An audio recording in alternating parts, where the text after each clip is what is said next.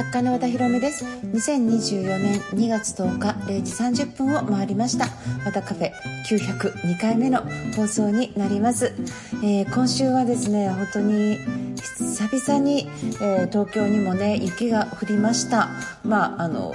札幌とかあのなんか普通に雪降ってんぞうちはみたいなね感じかもしれませんが。まあちょっとね東京の交通機関って雪に弱くって慣れてないからあ何が起こるかちょっと分かんない感じなんですけど、まあ、そういう時はもう本当に家から出ないっていうのがね一番いいのかなっていうふうにちょっと思いました。雷も鳴ってたんでねうちの犬すごい怖がってましたけどね。皆さんところいかがでしたでしょうか？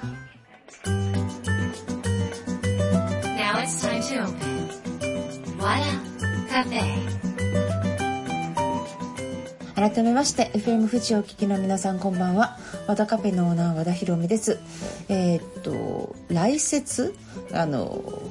聞くところによると雪が降りながら雷が鳴るっていうのをまああの雷雪というそうでなんか東京では非常にもう珍しい、えー、ことだそうです。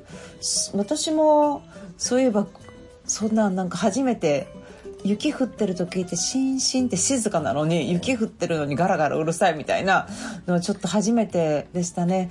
まあ、えっと、気象の変化がするとなんか環境がうんぬんとかいろいろ言われるんですけど気候って多分繰り返されてるんでしょうね昔から。だからあの多分昔からすごい日照りが続いた日もあれば雨が続いた日もあるように今もなんかそういうのって昔と同じようなこと繰り返されてるのかなと思います。もちろんねあの、えー、森林を壊すとかねそういうことによってのまあ、東京とかのその灼熱地獄みたいなやつってね緑が少ないとかアスファルトっていうことで温度が上がってることにはまあ、変わりはないんですが、まあ、そういう来雪みたいなものって逆に風情があるというかなんかこの感じ方が全然変わりますよね。雪っていうのは静かなものじゃなかったんだとどういう作用でねその雪が降ってる雲要はもう嵐みたいなもの嵐みたいな大雨が降って雷が鳴るような天候なんだけれども温度が下がって雪になっちゃったみたいななんかその雪雲っていうよりも大きな大きなもしかしたら雨雲だったんじゃないのかなとか、まあ、そんなことはちょっと考えているわけですけど、まあ、うちの犬はあの雷が非常に大嫌いなので。あのガタガタガタガタ震えるんですけど来雪の時の雷は普通の雷よりも音が小さかったんですね。なんかそので頻度も少なかったのでそこまではちょっと怖がってなかった感じはちょっとしましたけれどもね。えっとでえっと私ね旧暦のお正月が2月の5日からだと思ってたんですが調べたら2024年って2月の9日え今日が大晦日で10日が新年らしいんですね旧正月って。なんかこの暦がこうずれていて。でなので、えっと、この今の、えー、ラジオですねちょうど10日0時30分回ったっていうことで実はこの旧正月ではなんと明けましておめでとうございますっていうね。10日要はその、えー、運気とかねその全ての流れが変わるのは、まあ、10日から要は今日からていうことになると思います。えー、いいも悪いもあると思うんですよ。いや、実は今日から厄年入っちゃったとかね。なんかそういうの気にする人もいれば、やっと今日から厄年抜けましたみたいなね。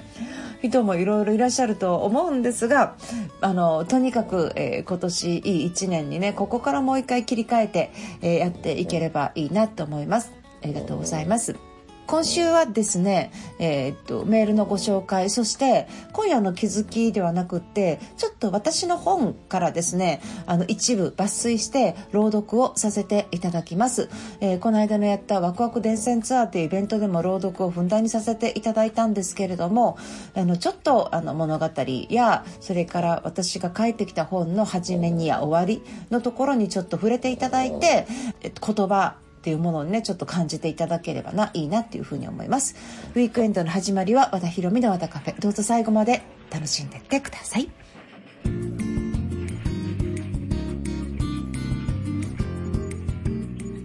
牧原紀之で北風君に届きますようにをお送りしました。和田博美の和田カフェ番組に届いたメールをご紹介します。ラジオネームバックマツの武士さんです。和田さんはじめましてシステムエンジニアをしているものです。後輩が増えてチームリーダーになることが増えています。システム管理という仕事柄多数決要素を見つける習慣がついています。つまり大きな声の方を選択するということです。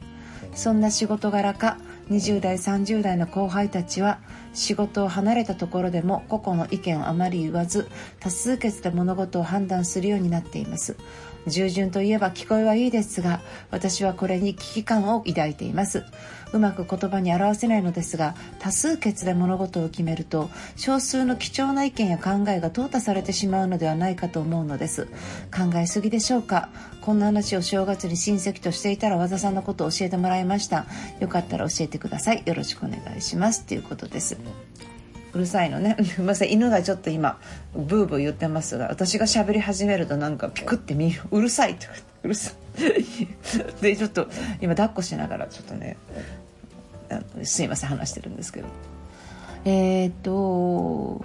まあなんか民主主義なんですかね。多数決で物事を決めていくっていうのはね。あの幕末の武士さんもちょっといろいろこう危機感抱いてこれでいいのかっていうふうに思われてるんですがご本人の、えー、意見はどうなってるんですかね？こうみんな他の後輩たちがあの自分の意見言わずっていう風な感じなんですけどご本人は勇気を持って意見をおっしゃっているのかってことですねこれ誰かがやらないとって話なんですよね。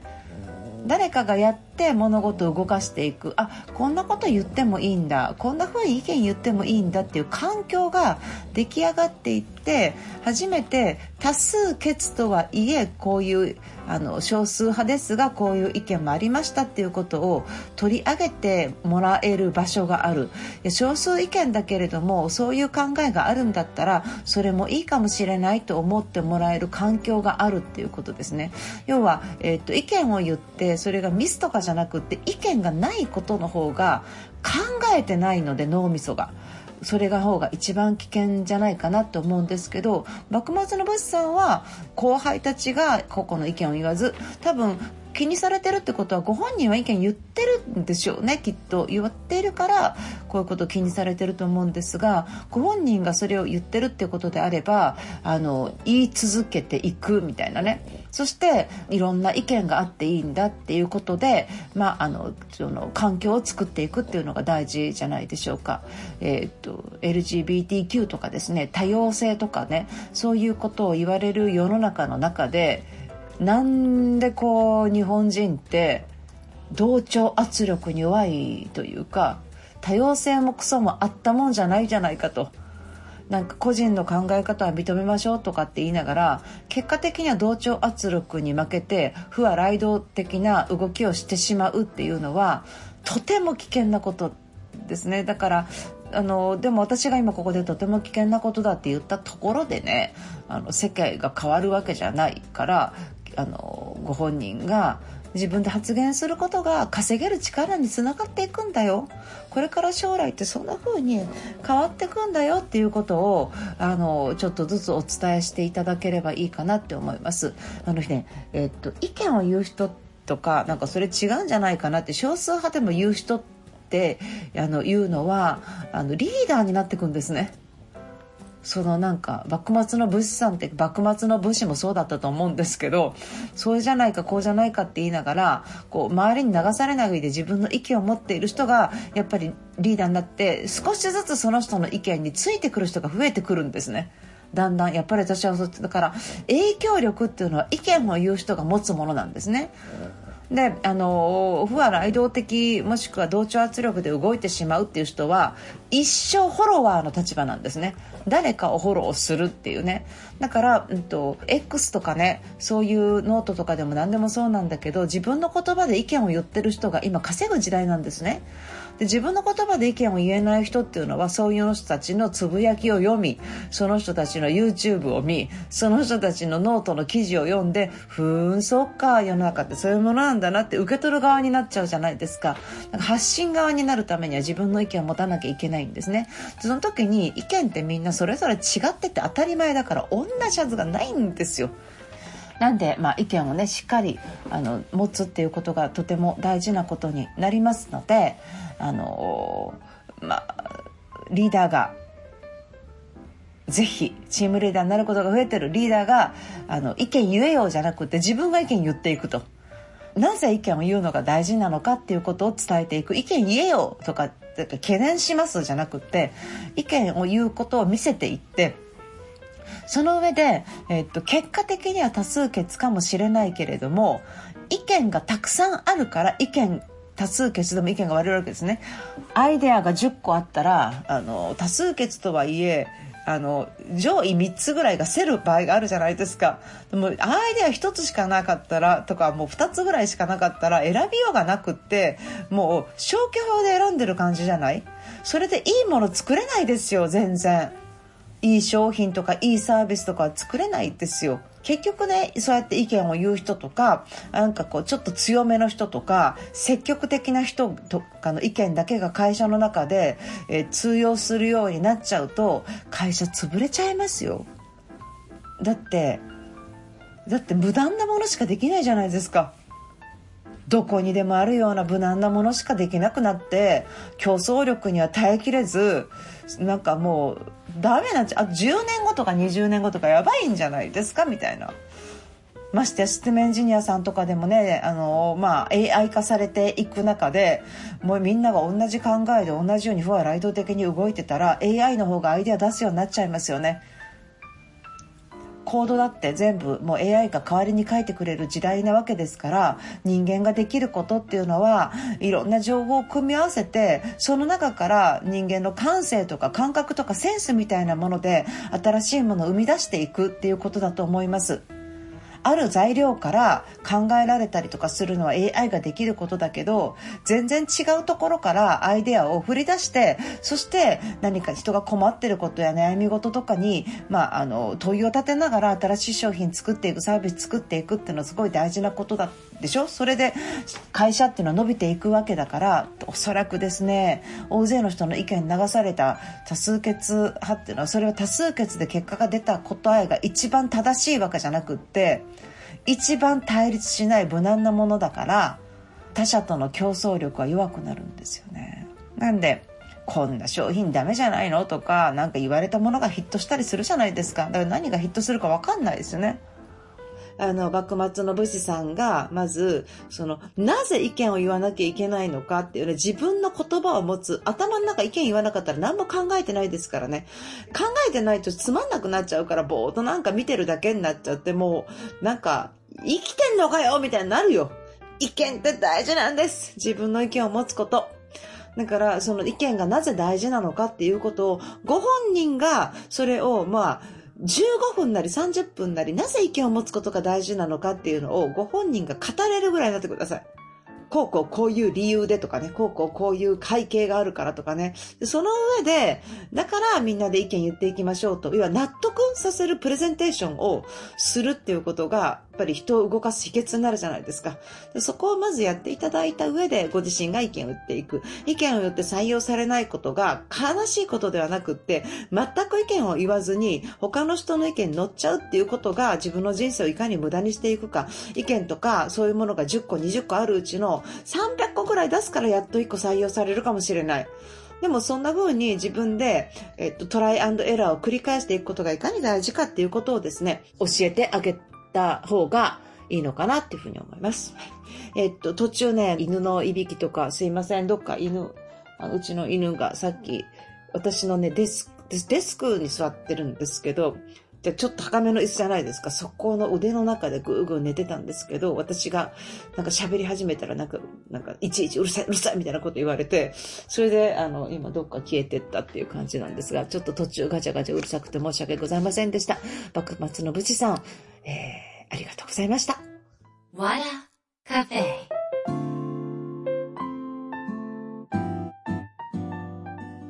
えー、今日はですね、あの昔書いた本で連載してるものがあったんですね、えー、シティリビングというのにずっと連載してましてでそれをまとめた本が1冊目が2007年に幸せレシピというタイトルで出ました。その後文庫になったんです。よたくさん失敗して気づいた人生のヒントみたいな全然違う出版会社さんから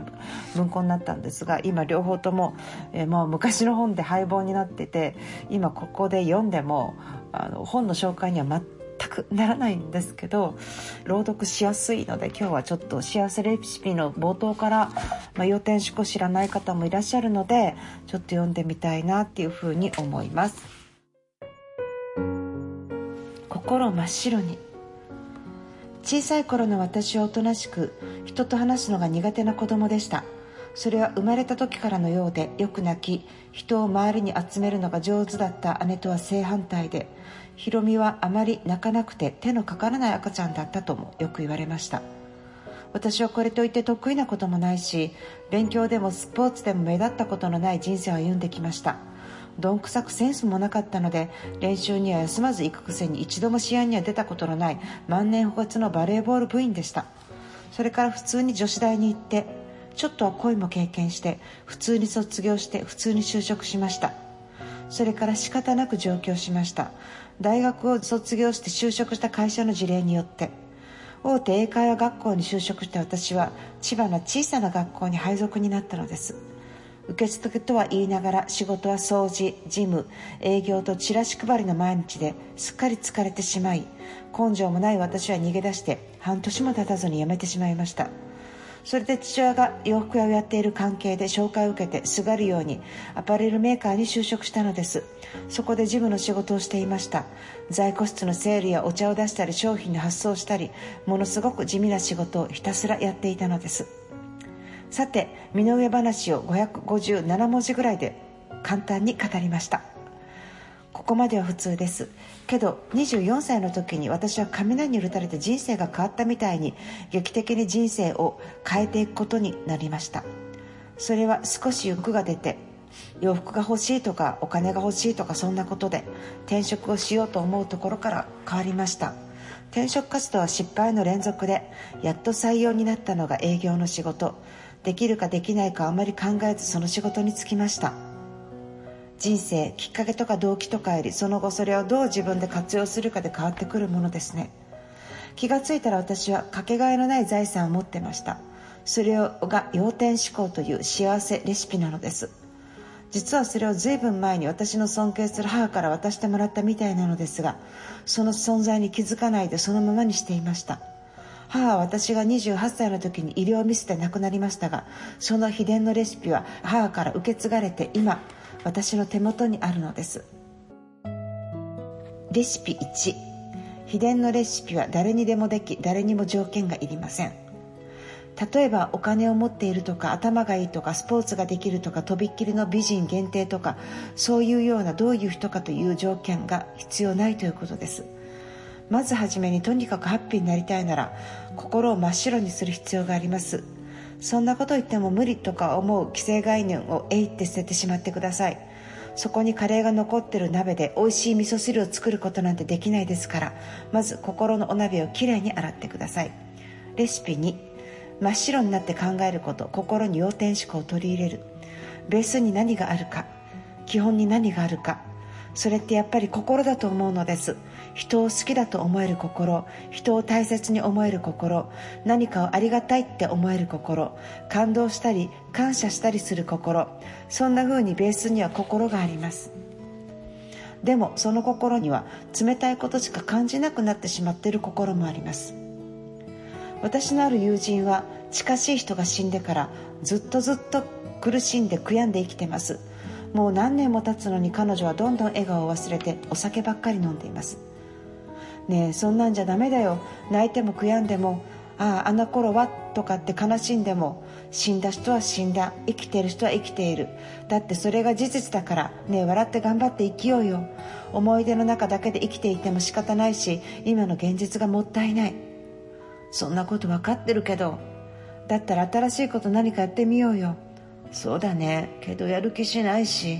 そんなことないよ。新しいことやれば気持ちもとにかく前向きになるよ。そうだね。でも私には何もできないよ。もう年だし。でもこれからの人生の中では今が一番若いよ。そうだね。でも私はどうして生きてるんだろう。何度も何度もこの繰り返しの会話です。彼女の心に触ろうとしたら心が凍えているのが分かって悲しさとかじくじくしたものがじわって伝わってきました。好きな人が死んだら気が狂いそうになります。それでも生きていくと決めたなら自分から幸せを感じる心を持たないといけないのです。誰にだってもうダメだと立ち直れないくらい打撃も挫折も経験があるでしょう。でももっともっと幸せになりたいと本気でそれはもう真剣にまっすぐに心がそれを求めているかどうかということが大事なのです。彼女に何を言っても何かをプレゼントしてもどんなに一緒にいてあげても彼女が悲しみを自分で選んでいるのだから誰も彼女を幸せにはできないのです。レシピ3これからの人生で今が一番若い。私なりの要点思考。心はコロコロと動いてゆらゆらとして明るい方向にもちょっとだけ暗い方向にも動いています。いつだって太陽の方向に転がってほしいけれど自分がまっすぐに運転している時でさえ相手からぶつかってくるような事故もある世の中でまっすぐキープできない時だって結構あると思うのです。だからもし心があんまりいい方向に向かっていない時は明るい方に太陽の方に向かっていけるように切り替える方法を要点思考と呼んでいるのです。通常のポジティブシンキングにはマイナスなことは考えていけないマイナスな言葉を使ってはいけないというルールがあります。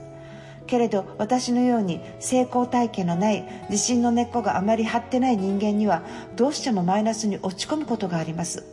そんな時一度落ち込んだ自分を見つめてからそんな自分を否定しないでそーっとそーっと受け入れてから切り替えて明るい方へ太陽の方へ心を向かせてあげる作業が必要なのです。だから要点思考はポジティブシンキングと根本的に違うのです。バカ野郎とか青たれとかもう嫌だとかもう超ムカつくとかああもうダメかもとか何を言ってもいいのです。ただそのままの自分でいてずっとそんなことを言い続けないで他の選択もあるのだと自分に教えてあげるのです。悔しかったけれどここではこれを学んだからよかったよね。そう思うこっちの道もいいかもよって自分にもう一つの別の提案をしてあげることが要点思考なのです。レシピス4幸せになりたいと思う心を持つこと。幸せも不幸も全部自分の選択で成り立ってます。っていうことですね、はい、えー、っとまだまだ続きはたくさんあるんですけれども要点思考の基本のお話ですね。ネガティブになってもいいんですよ。でも自分で幸せになりたいと思う気持ちが大事でそこから選んでくださいねっていうのが冒頭の話にありました。ここからどんどんどんどんこうエピソードを、え書いていくわけですね。エッセイの連載とかどっかから来ないかなと思いながら今これ読んでるんですけどいやそんな大変だろって思うかもしれませんが。なんかエッセイ書きたいですね。日々メルマガ書いてるんですけど、まあ、ソロじゃないなんかもうちょっと深いものに触れるようなエッセイを書いてくださいっていう出版会社さんがあったらいいなと思ってこれ聞いてる方いたら誰かに言ってくださいっていう感じですか またねあのこういう朗読をねさせていただきながらですねあの気づきをシェアしていただきたいなっていうふうに思います、えー、今日はもう廃本になって紹介しても何の意味はないと何度も言ってますが、えー、和田博美の幸せレシピからお届けしました。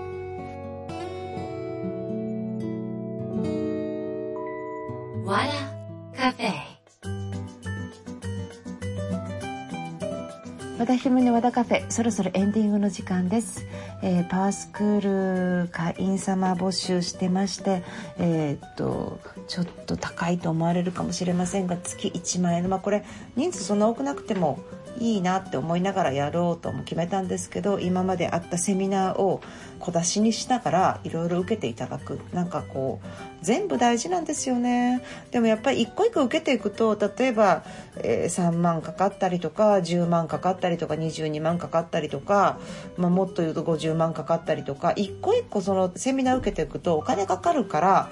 これをなんかもっともっと軽減しながらこう受けやすくするにはどうしたらいいかっていうことでじゃあもう会員さんにしてもらおうってね。これいきなり単発で今までやってたのを単発でもう一回やってねそれをあの会員さんじゃない人向けにあの半額ぐらいでやっちゃうと今まで受けた人から文句出るし私もそこまで自分の価値下げたくないんですよ。ただ一回これ会員さんになってもらったら会員サービスとして届けられるから安くでできるっていう意味合いであの何十万のセミナーをねこうやって中で公開しようと思ってます。年間12万払ったとしてもめちゃめちゃ安いっていう風にねあのそれも多分何百万分とかになるんじゃないですか。長く続けていくと。だからそういうのも含めてあの皆さんと一緒にもっともっと仲良くなってなんかもっともっといろんなところ行ったりとかねオフ会とかもなんかそういうのもまああの人数とかもねこう1部2部みたいに分けたりとかもできますしいろんなことができるのでちょっと